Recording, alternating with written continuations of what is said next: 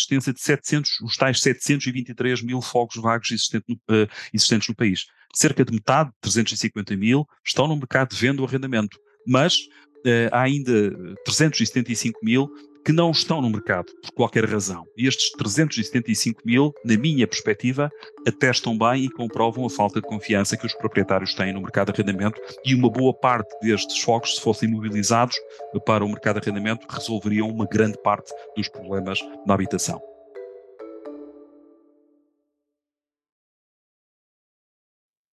Olá a todos, bem-vindos a mais um episódio do ECPOD.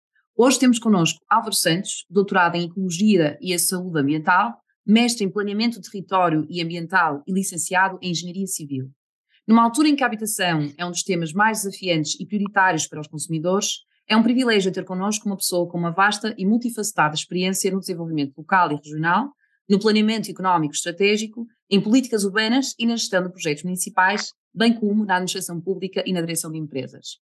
Atualmente, Álvaro Santos é consultor na área da reabilitação urbana e é ainda co-coordenador da pós-graduação em reabilitação do património construído promovido pela Universidade de Fernando Pessoa.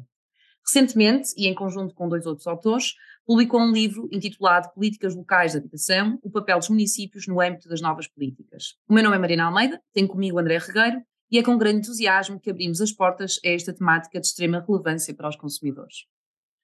Viva Álvaro, bem-vindo ao BecPod como diz a Mariana, uh, um, não podia ser mais pertinente termos um convidado com esta experiência e conhecimento nesta área que é tão importante para os consumidores sempre, mas hoje está na ordem do dia.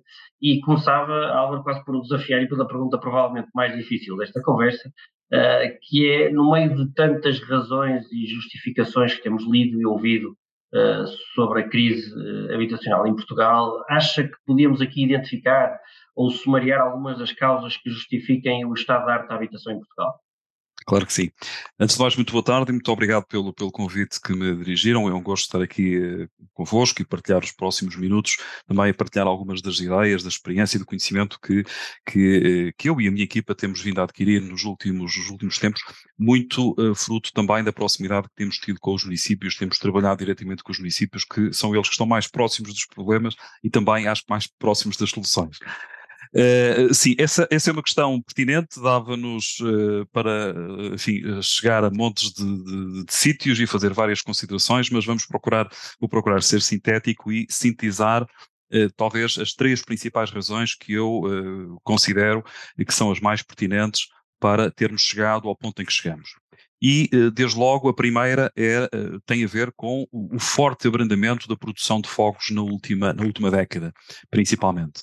Eh, de facto, houve aqui um, uma travagem a fundo na produção de fogos e depois funciona a lei da oferta e da procura, não havendo, há muita oferta, não há procura, os preços, os preços disparam. Mas só para termos uma ideia e para os nossos ouvintes terem também uma, uma ideia, na última década, o nosso país produziu apenas 170 mil fogos numa década. Enquanto que nas décadas anteriores, na última década do século passado e na primeira década deste ano, o país produziu mais de um milhão de fogos.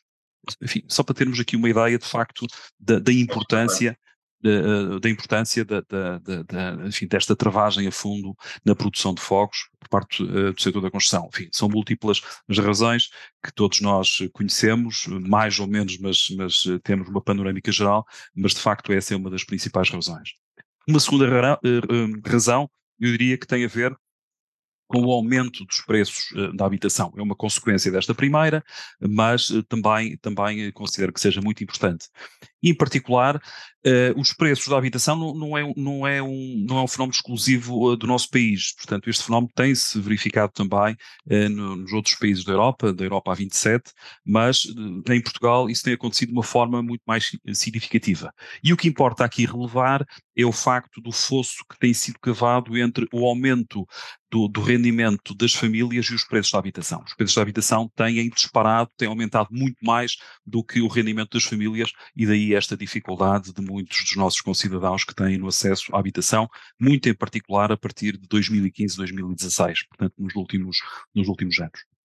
Eh, uma terceira, uma terceira razão, eh, eu apontaria talvez a falta de confiança no mercado, no mercado de arrendamento e nos proprietários para colocarem os seus fogos uh, no arrendamento. Nós somos um país de proprietários, de pequenos proprietários, porque assim também fomos induzindo, uh, uh, fomos induzidos ao longo de muitos anos de políticas públicas que beneficiaram muito a bonificação uh, do crédito.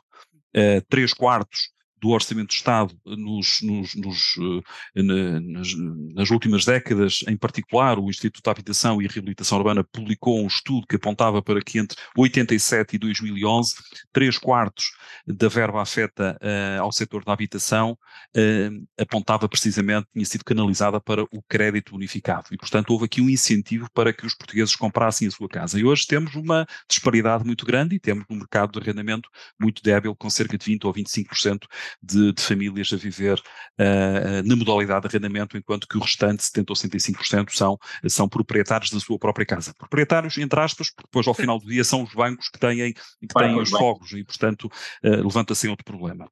Mas esta falta de confiança é bem atestada por um outro indicador que tem sido muito falado, mas são se calhar como, como causa para este problema, que é uh, a existência de 700, os tais 723 mil fogos vagos existentes no, uh, existentes no país cerca de metade, 350 mil, estão no mercado de venda ou arrendamento, mas uh, há ainda 375 mil que não estão no mercado, por qualquer razão. E estes 375 mil, na minha perspectiva, atestam bem e comprovam a falta de confiança que os proprietários têm no mercado de arrendamento e uma boa parte destes fogos, se fossem mobilizados para o mercado de arrendamento, resolveriam uma grande parte dos problemas na habitação. E, portanto, assim, numa, de uma forma muito breve e em síntese, eu diria que estas são as três razões principais que nos uh, trouxeram a este, a este ponto. E, e excelente capacidade de síntese, de facto, este último número que, que o Álvaro aqui deixou, uh, seria, uma vez utilizados estes fogos, certamente que atenuaria ou mitigava qualquer coisa do, do, da, grande dificuldade que estamos a, a viver atualmente. Exatamente. E, e, e Álvaro, neste contexto de crise, uh, e nós gostamos sempre de ver os dois lados, por um lado os desafios, por outro lado as oportunidades, eh, na sua perspectiva, quais são as oportunidades relacionadas uh, com o financiamento da habitação? Bom, de facto, uh, eu acho que vivemos uma situação paradoxal. Eu acho que nos, últimas, nas últimas décadas, nos últimos 40 anos talvez, uh, não tivemos um problema tão grave na habitação, mas também a verdade é que também não tivemos tantas oportunidades com instrumentos, com medidas, com medidas públicas e com financiamento não é? Porque, enfim, como todos sabemos, o, e pela primeira vez há financiamento comunitário para o setor da habitação e logo com um volume muito significativo, como é o caso do PRR, que dedica 2,7 mil milhões a, a, a, à habitação, em particular 1,2 milhões ao programa Primeiro Direito, que eu, que eu já vou falar um bocadinho mais à frente. Mas, portanto, esta situação paradoxal, temos dinheiro, uh, uh, temos um grande problema, temos dinheiro e parece que não conseguimos resolver o problema. Uh, nem sempre o dinheiro resolve os problemas. Às vezes ajuda, mas nem sempre resolve. O problema é que o dinheiro um, e, e, as exigências e as tecnicidades e as restrições, umas uh, europeias, outras nacionais, e a máquina do Estado também não está, a máquina do Estado, diga-se ao nível central e ao nível local também, não está preparada para absorver um, um volume tão significativo de dinheiro num tão curto espaço de tempo. Por exemplo, o programa Primeiro Direito foi criado há cerca de quatro anos atrás, tem uma taxa de execução uh, baixíssima uh, e, e, e, e, faltam três anos e meio e, portanto, ainda há muita obra por produzir. Os municípios estão agora a ser, enfim, tiveram aqui que fazer também o seu trabalho de casa, adquirir estes conhecimentos, as, as uhum. E começar a preparar projetos, elaborar projetos, lançar obras. E esse uhum. processo está em curso. Eu, enfim, tenho, tenho conhecimento de causa e acho que agora as coisas vão começar a andar mais celos, mas reparem, já só faltam três anos. Portanto, já passaram quatro anos, nós já passamos, nós já dobramos a metade da existência do programa, programa que vai continuar a existir para além de 2026, entenda-se, mas não vai existir com estas verbas do PRR que permitem aqui claro. um financiamento até 100%, com a possibilidade de financiamento até 100% de fundo perdido. E se calhar Sim, Mariana. já agora que, que, falamos disso, do programa Primeiro Direito, nós também, eh, o Álvaro não, não sei se, se, terá conhecimento, mas nós temos vindo a desenvolver uma rede de parceiros, uh, ou seja, temos aqui parcerias com vários municípios um, ehm, e que também cada vez mais nos, nos, nos, nos têm chegado com alguns desabafos relativamente ao, ao programa Primeiro Direito, portanto também vamos ter algum, algum conhecimento E, e, de facto, e eu até se calhar, se não se importasse, eu gostava que falasse um bocadinho desse programa de primeiro direito, ou seja, para quem nos está a ouvir, para perceberem bem o que é o programa de primeiro direito, porque há muitas dúvidas, ou seja, até nos próprios municípios, muitas vezes existem algumas dúvidas de, sim, sim. por exemplo, se um proprietário pode beneficiar do programa de primeiro direito, ou seja, se eu enquanto proprietário de uma habitação, eu posso sim. beneficiar desse financiamento ou não. Pode, pode, sim, pode. Uh, o programa Primeiro Direito uh, está, está construído numa base de, de, grande envolvimento, de grande responsabilização de vários atores, desde logo os municípios. A, a primeira condição para que se uma família possa ser elegível é que a sua uh, situação de carência financeira esteja identificada num documento que se chama Estratégia Local de Habitação, que é um documento estratégico e programático que os municípios, que é da responsabilidade dos municípios elaborar e aprovar, e que depois dá origem a um acordo de, de colaboração com, com o IRU uh, uh, e, e, a partir daí poderão começar as obras. Portanto, todas as situações terão que estar contempladas nessa estratégia, que é um documento dinâmico também, porque pode ser revisto, uh, o programa tem essa flexibilidade, que é muito positiva, pode ser revisto a qualquer momento e uh, encaixar ou integrar as, as, as, situações de carência habitacional que possam existir. Nós estamos a falar de uma área dinâmica uh, uh, e, portanto, hoje uma família pode não ter necessidade e amanhã já pode ter essa necessidade e, portanto, o programa acolhe.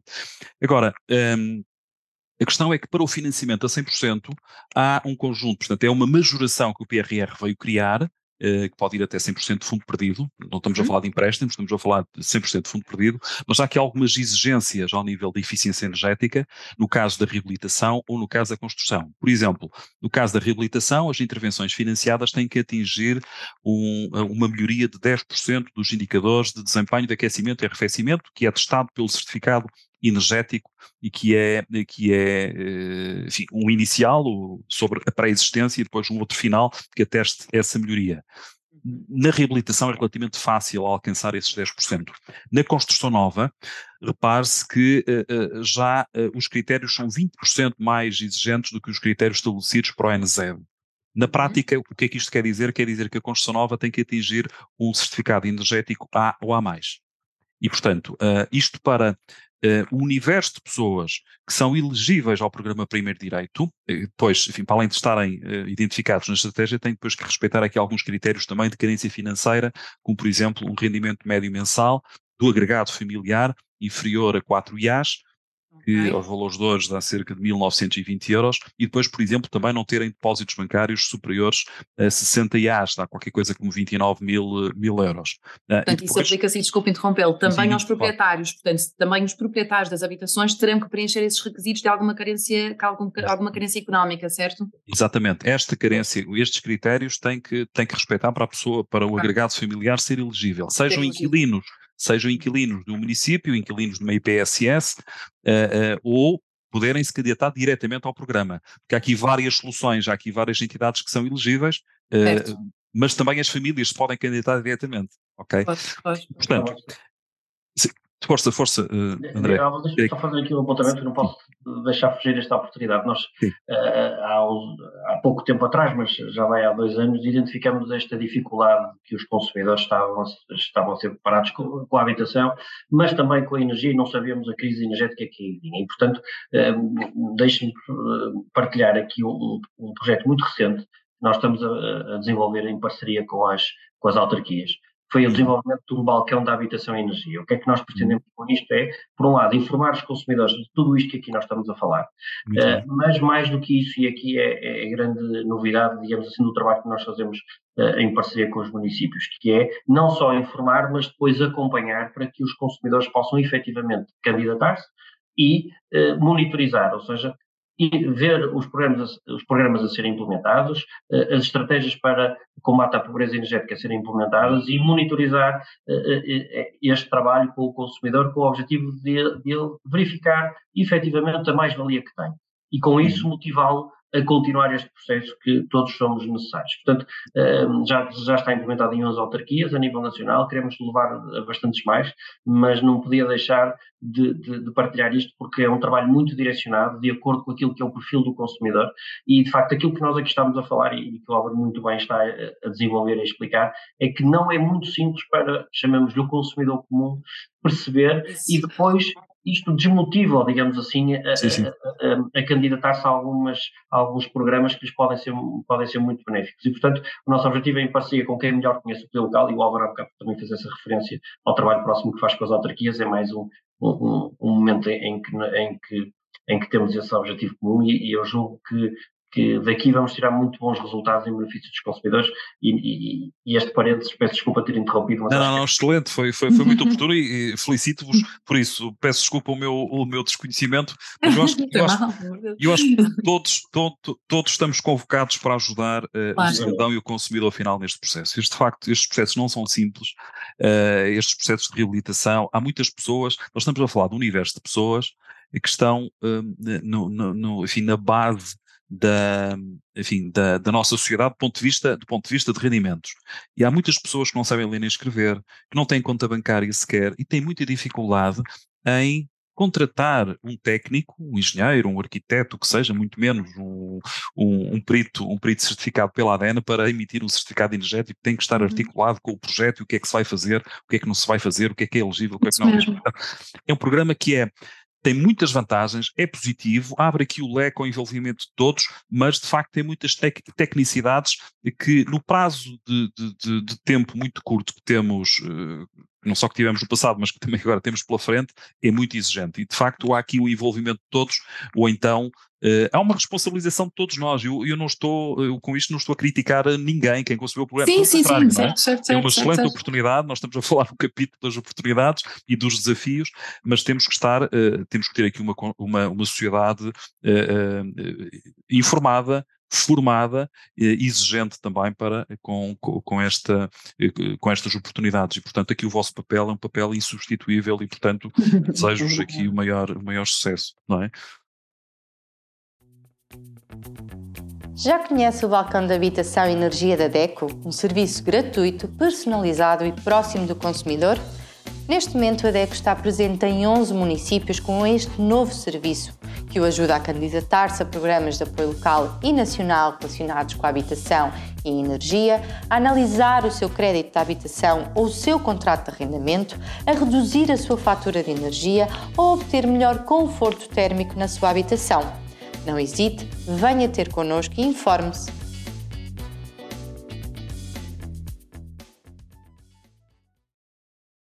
Não é?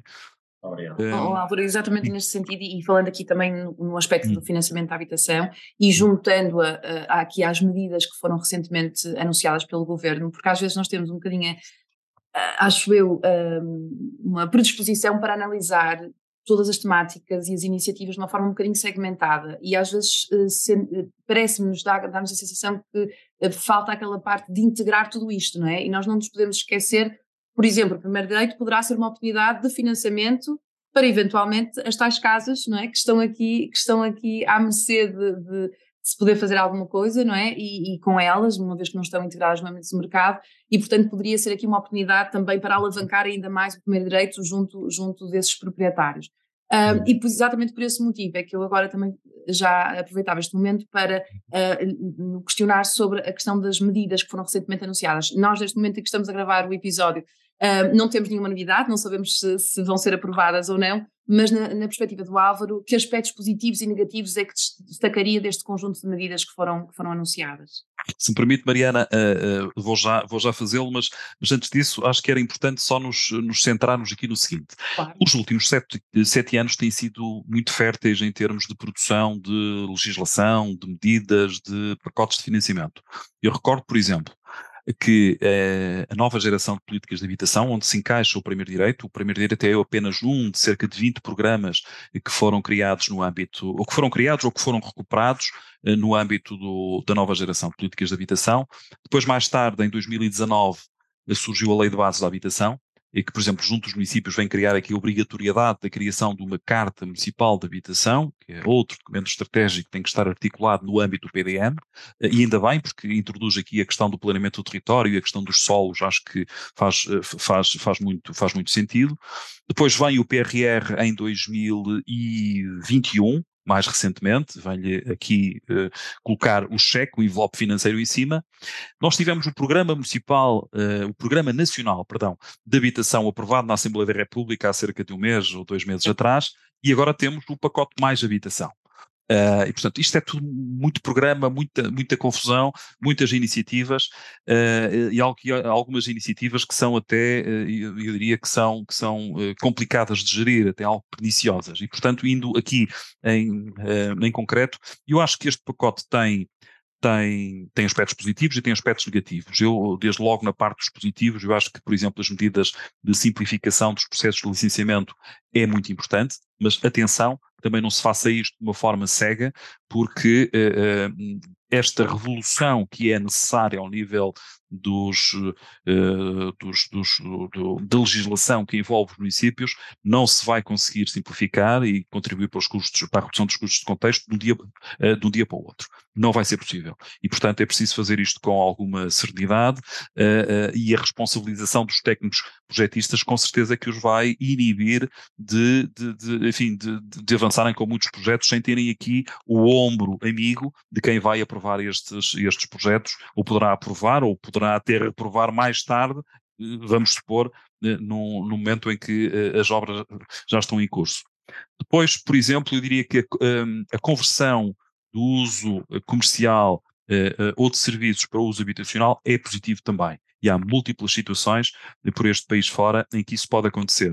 Ou também a disponibilização de imóveis do Estado, tem-se falado muito nos últimos tempos, para uh, os privados poderem, poderem uh, uh, investir e construírem habitação a custos acessíveis ao abrigo daquela figura que já existiu há alguns anos atrás, há cerca de 20 anos atrás, e que teve muito sucesso, que foram os contratos de desenvolvimento habitacional.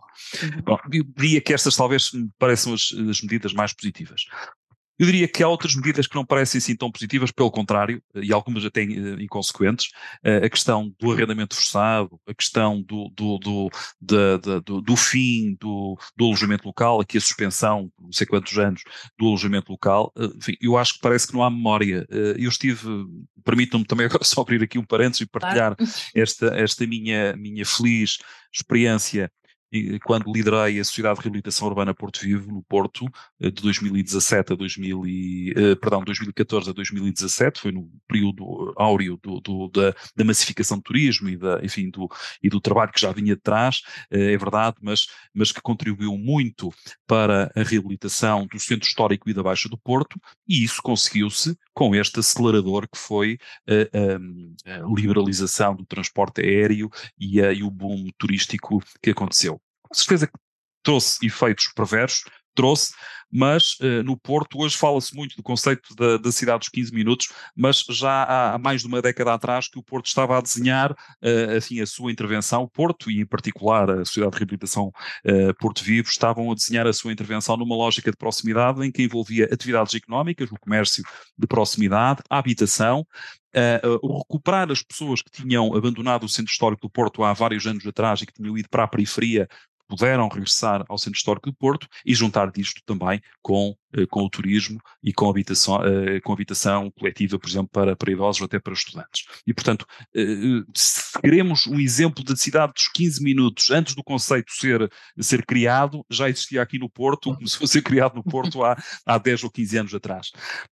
e, portanto, eu acho que é preciso ter memória, não esquecermos que o alojamento local teve um papel muito importante falo com conhecimento de causa no caso do Porto, mas em todas, em várias cidades que eu conheço deste país tiveram um efeito muito positivo. E uh, temos que ser rigorosos e verdadeiros nesta, neste conceito, é que Uh, as intervenções de reabilitação que aconteceram no centro das cidades e nos centros históricos não, uh, não expulsaram os habitantes. Os habitantes já estavam, já tinham sido alvo de uma sangria de, enfim, demográfica uh, e também de, localização. Já não estavam no centro. As casas estavam vazias, as casas estavam vagas e, portanto, a intervenção, as primeiras intervenções começaram a acontecer nesses, nesses espaços que estavam vazios, que estavam decrépitos e em estado de, de degradação avançada portanto, houve aqui um efeito muito positivo e agora esta medida de, de, de, de suspender uh, o licenciamento do, do alojamento local parece-me uma medida muito perniciosa neste, neste contexto. Repare-se, eu sou um apologista, já perceberam que eu sou um apologista do papel dos municípios neste, neste contexto, mas eu diria que os municípios não foram tidos nem achados neste, neste pacote, estão agora a ser uh, auscultados, muito à pressa, uh, primeiro com uma base de um PowerPoint, depois um PowerPoint mais desenvolvido, agora com uma primeira, com um primeiro uh, diploma, mas que ainda muito confuso sobre o impacto que ele vai ter no conjunto vasto de, de legislação que, que, vai, que vai mexer. Uh, e, portanto, uh, eu tenho pena que isso tenha acontecido, porque, aliás, os contributos que têm vindo a público de vários municípios deste país e que estão, com certeza, a chegar, uh, enfim, ao, ao Ministério da Habitação, penso que são muito positivos e deviam ser atendidos neste, neste contexto. E se me permitem ainda, um outro setor que também não foi tido nem achado, Uh, e tem a ver também com os municípios, muito uhum. diretamente tem a ver com os municípios. É o setor da construção. O setor da construção depara-se hoje com um, um, problema de falta de, de, de, mão de obra e de disponibilidade de empresas para responder a tanta obra pública que tem existido. Vocês, com certeza, que são observadores e agentes atentos deste processo, verificam que muitos dos, dos concursos públicos que têm sido lançados de obra pública por este país fora têm ficado desertos, sem concorrentes, porque já não há capacidade e não se pense que são as empresas de fora, de Espanha ou de França ou de outros países que vêm para cá, porque eles também têm os seus PRRs, portanto não vamos, não vamos contar com isso. Este pacote não, este pacote não teve nenhuma medida para o setor da construção. Não houve incentivo para a construção. Sim. Não, mas, não, mas, desculpa, se bem interpretei, só, só para Sim. que fique claro, uh, entendo também que quem melhor conhece as necessidades uh, da reabilitação urbana são os municípios e evidentemente que claro. uma medida que seja transversal a todos eles seguramente não será mais adequada, não é? Claro, exatamente, exatamente. E, claro. exatamente por isso é que nós uh, até gostávamos também de questionar, Álvaro, mas já fosse dando aqui algumas luzes, que é qual é então o papel aqui dos municípios no âmbito do desenvolvimento de uma política local de habitação? E agora, só, pegando um bocadinho naquilo que há pouco referiu, na estratégia local de habitação, nós temos defendido, uh, junto dos nossos parceiros, que de facto, para além da Carta Municipal, que achávamos que seria positivo se a estratégia local de habitação, por exemplo, fosse pensada no âmbito de uma verdadeira estratégia local de desenvolvimento de política habitacional. Não uhum. tanto uh, submetida aos requisitos necessários e obrigatórios para a candidatura ao primeiro direito, mas de uma forma mais alargada. Sabemos que alguns municípios já o estão a fazer, já estão a, a uhum. integrar outros aspectos de uma forma mais integrada, mais holística, até integrando aspectos relacionados com outros setores, a mobilidade, por exemplo, por aí em diante. Um, mas sabemos que ainda há muitos que não fazem isso, ou seja, não fazem essa análise, no fundo uh, recorrem apenas à necessidade de preenchimento daqueles tais requisitos e daquele, daquele desenho que tem que ser feito no âmbito da, do primeiro direito. Mas, de uma forma assim geral, e, eu gostaria que o Álvaro nos pudesse apontar as maiores virtudes, digamos assim, as maiores fragilidades dos municípios no âmbito do desenvolvimento local da habitação, o que é que apontaria? Hum, muito bem. Uh, uh, mas deixe-me só uh, fazer aqui um pequeno comentário sobre aquilo que a Mariana acabou de dizer, porque é muito pertinente. As estratégias locais de habitação, eu, enfim, todos os processos em que participei de elaboração das estratégias locais de habitação, sempre conseguimos facilmente convencer os municípios de que a estratégia não, não devia ser um documento estratégico ou programático para viabilizar candidaturas ao primeiro direito do CUR.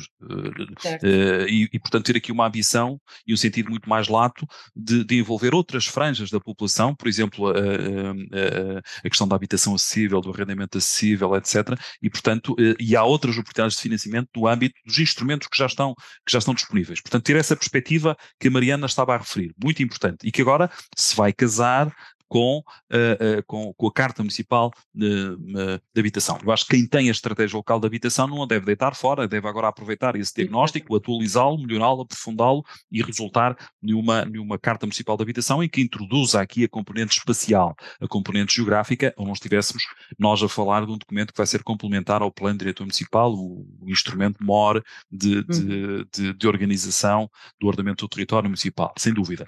Agora, eh, eu diria que ao nível dos municípios, entroncando aqui se calhar um bocadinho na, na, no livro que estamos, que eu estou a lançar com mais dois colegas, há aqui um conjunto de, de ensinamentos. Por um lado, enfim, eh, partilhamos a nossa reflexão, mas desafiamos aqui um conjunto de pessoas, desde, por exemplo, a senhora Ministra da Habitação, na altura eh, era, ainda era Secretária de Estado, Presidente do IRU, eh, o, o mundo académico, autarcas, do setor empresarial também, promotores privados, as ordens profissionais, dos, dos uhum. engenheiros, dos arquitetos, portanto, numa perspectiva muito vasta de 26 contributos que nós condensamos neste livro também. E depois, nas suas conclusões, nós apontamos o imprescindível eh, papel que os municípios têm eh, no, no, domínio, no domínio da habitação, porque de facto, como eu dizia há pouco, são as entidades que estão mais próximas dos problemas, conhecem melhor a realidade, conhecem os agentes eh, e também, também são aquelas entidades que melhor poderão encontrar a solução mais adequada para os problemas que cada território tem.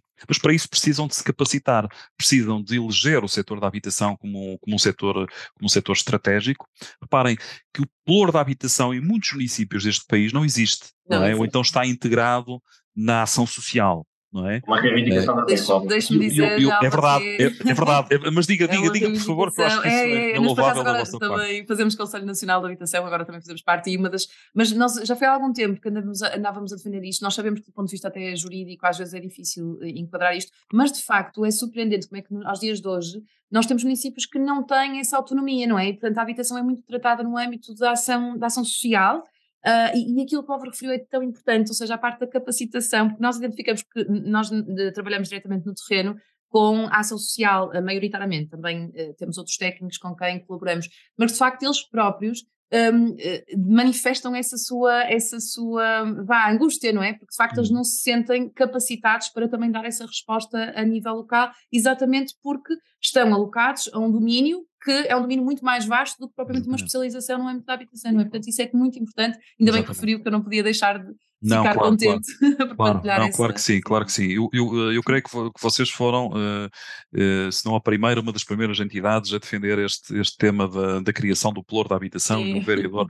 Isto tudo passa por uma liderança, naturalmente. Depois claro. a liderança não, não se esgota nela mesma, é preciso depois ter aqui um corpo técnico que não se vai conseguir, repito, de um dia para o outro, mas é preciso começar a preparar e a, e a enfim, a preparar pessoas, eh, enfim, eu contra mim falo enquanto consultor, mas, mas eu acho que há aqui papel para todos, eu acho que eh, os municípios têm que adquirir estes conhecimentos, interiorizar estes documentos depois para a sua ação cotidiana, eh, naturalmente. E este aqui era uma das, era uma das tarefas principais, e, portanto, uh, enaltecer, sublinhar, reforçar aqui o papel uh, uh, importantíssimo, fundamental que os municípios têm neste domínio.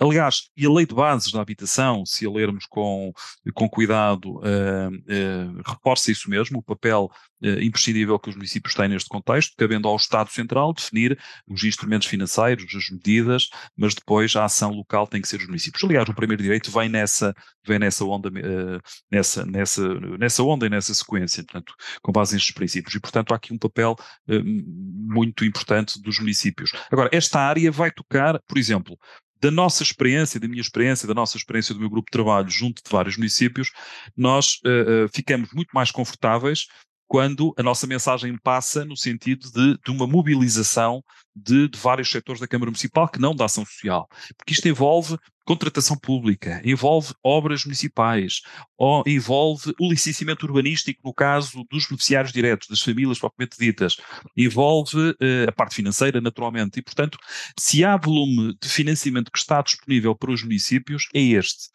Eu acho que os municípios já começam a ganhar cada vez mais, a cada dia que passa. Esta mensagem tem sido também eh, constante e permanente e estas discussões públicas destes pacotes legislativos são positivas por isso, porque alertam, alertam a sociedade. E depois aqui a DECO também ainda, ainda aumenta, propaga mais esta mensagem, portanto ajuda as pessoas a terem aqui uma consciência cívica maior.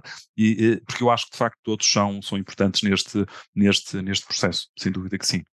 Muito bem, muito obrigado. E, e deixe-me também recomendar aos nossos ouvintes, de facto, a, a leitura do, do, livro que acaba de lançar, em coautoria de Políticas Locais de Habitação da, da, Vida Económica.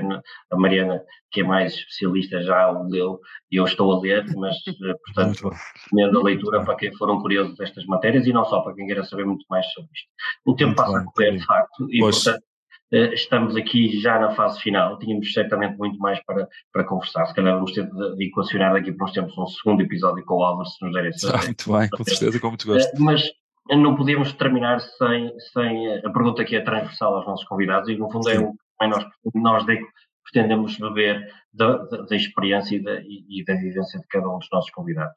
E perguntava-lhe, Álvaro, eh, como é que na sua perspectiva pode haver continuar a contribuir ou contribuir cada vez mais para ajudar os consumidores a enfrentar esta crise habitacional?